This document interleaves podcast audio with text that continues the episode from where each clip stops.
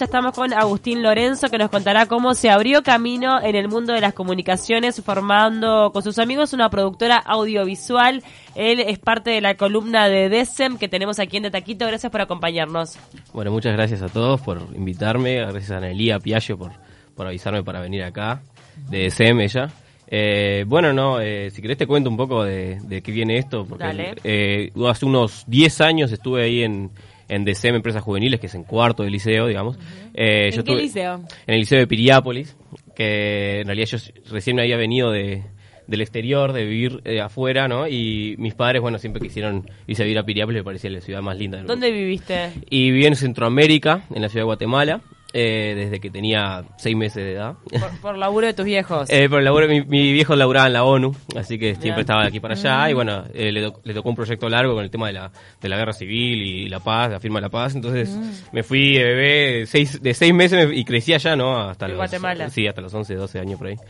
Y luego me fui a Paraguay, después vine, vine para acá, directo a Piriápolis, porque a mi- mis padres les encantaba. Quería, mi padre quería jubilarse y quería vivir tranquilo en Piriápolis. Y bueno, ahí arranqué el liceo y, y en cuarto entré en empresas juveniles.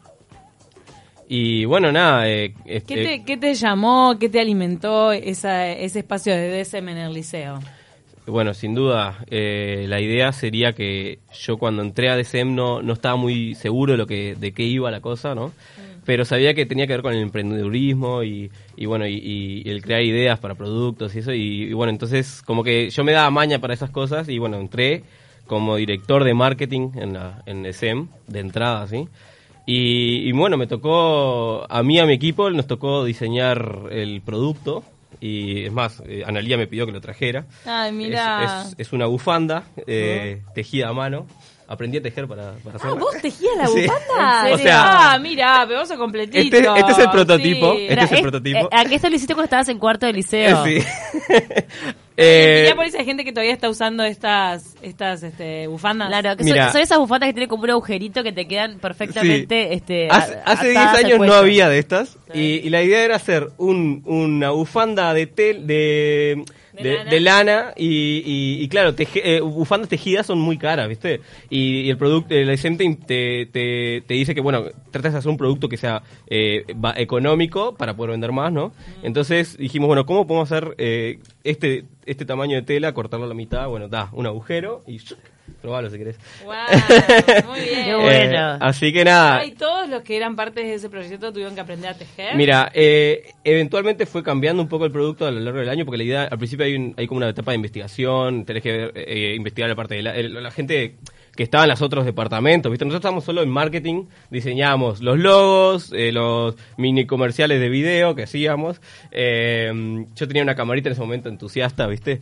Eh, y, hacíamos, bueno, diseñábamos como páginas para, para vender el producto. Después fue cambiando, se, se llevó otro producto, pero era muy caro el tema de la lana. Y, y no se vendía tanto como para que... Y, y bueno, después terminó siendo de otro material que ahora estoy olvidado, ya pasaron 10 años, ¿no? Bien. Bueno, Eh, pero de todas formas, más allá de que de repente este emprendimiento no siguió adelante, sí te enseñó determinadas cosas este, que tienen que ver con justamente emprender, llevar adelante una empresa, la- el tema de la administración. Totalmente. Hoy en día eh, tenemos una productora con, con tres amigos, una productora audiovisual, y bueno, nos dedicamos a hacer comerciales, eh, eh, digamos, institucionales, cosas para web. Y claro, los cuatro somos del palo como del cine, viste, el audiovisual. ¿Ustedes se conocieron en facultad? Nos conocimos, mira, eh, cómicamente el año que hice de SEM, escribí mi primer corto y uno de ellos, además de ser realizador, es actor, eh, se llama Eduardo Granaestein y, y bueno, en realidad muy probablemente lo conozcan porque salen casi todas las publicidades de, de- que hay acá, de tienda inglesa, de voto, siempre hace de bufón, ¿viste? Y, y bueno, yo lo llamé para actuar, no, lo, no sabía que era realizador y en ese año lo conocí, eh, 2011 ya, 2012 por ahí unos años después de, de DSM y, y bueno, a- a- eh, años después armamos la productora con él y dos más. Y bueno, eh, claro, no tenemos muchas las nociones como de, eh, o más, más bien los conocimientos como de empresas, pero bueno, yo al tener este background de DSM tengo como un poco de, de- de noción como para armar cosas como básicas como números, eso que no te lo enseñan en la facultad de cine. Eh, claro, Claro, tenés que enfrentarte más allá, obviamente, de lo que vos podés desarrollar como profesional a un montón de cosas que es, es más burocrático, administrativo, por decirlo de alguna forma. Un exactamente. eh, presupuesto, por ejemplo. Total, total. Presupuestos de ver hasta el último camión que vas a llevar al, al rodaje. eh, cuántas personas van en ese camión. Cada una tiene que tener alimento. O sea, como hay un montón de cosas que escapan a todo lo que aprendimos en la facultad. ¿Cómo se llama su productora? Se llama RQM Media. Y tenemos página web también, rqmmedia-media.com.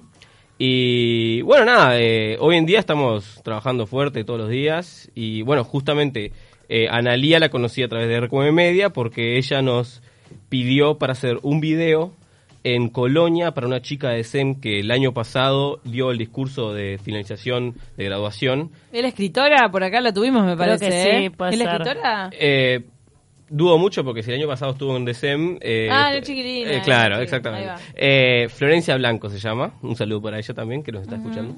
Eh, y bueno, nada, eh, ella ahora hizo un video que está online, lo subieron ayer.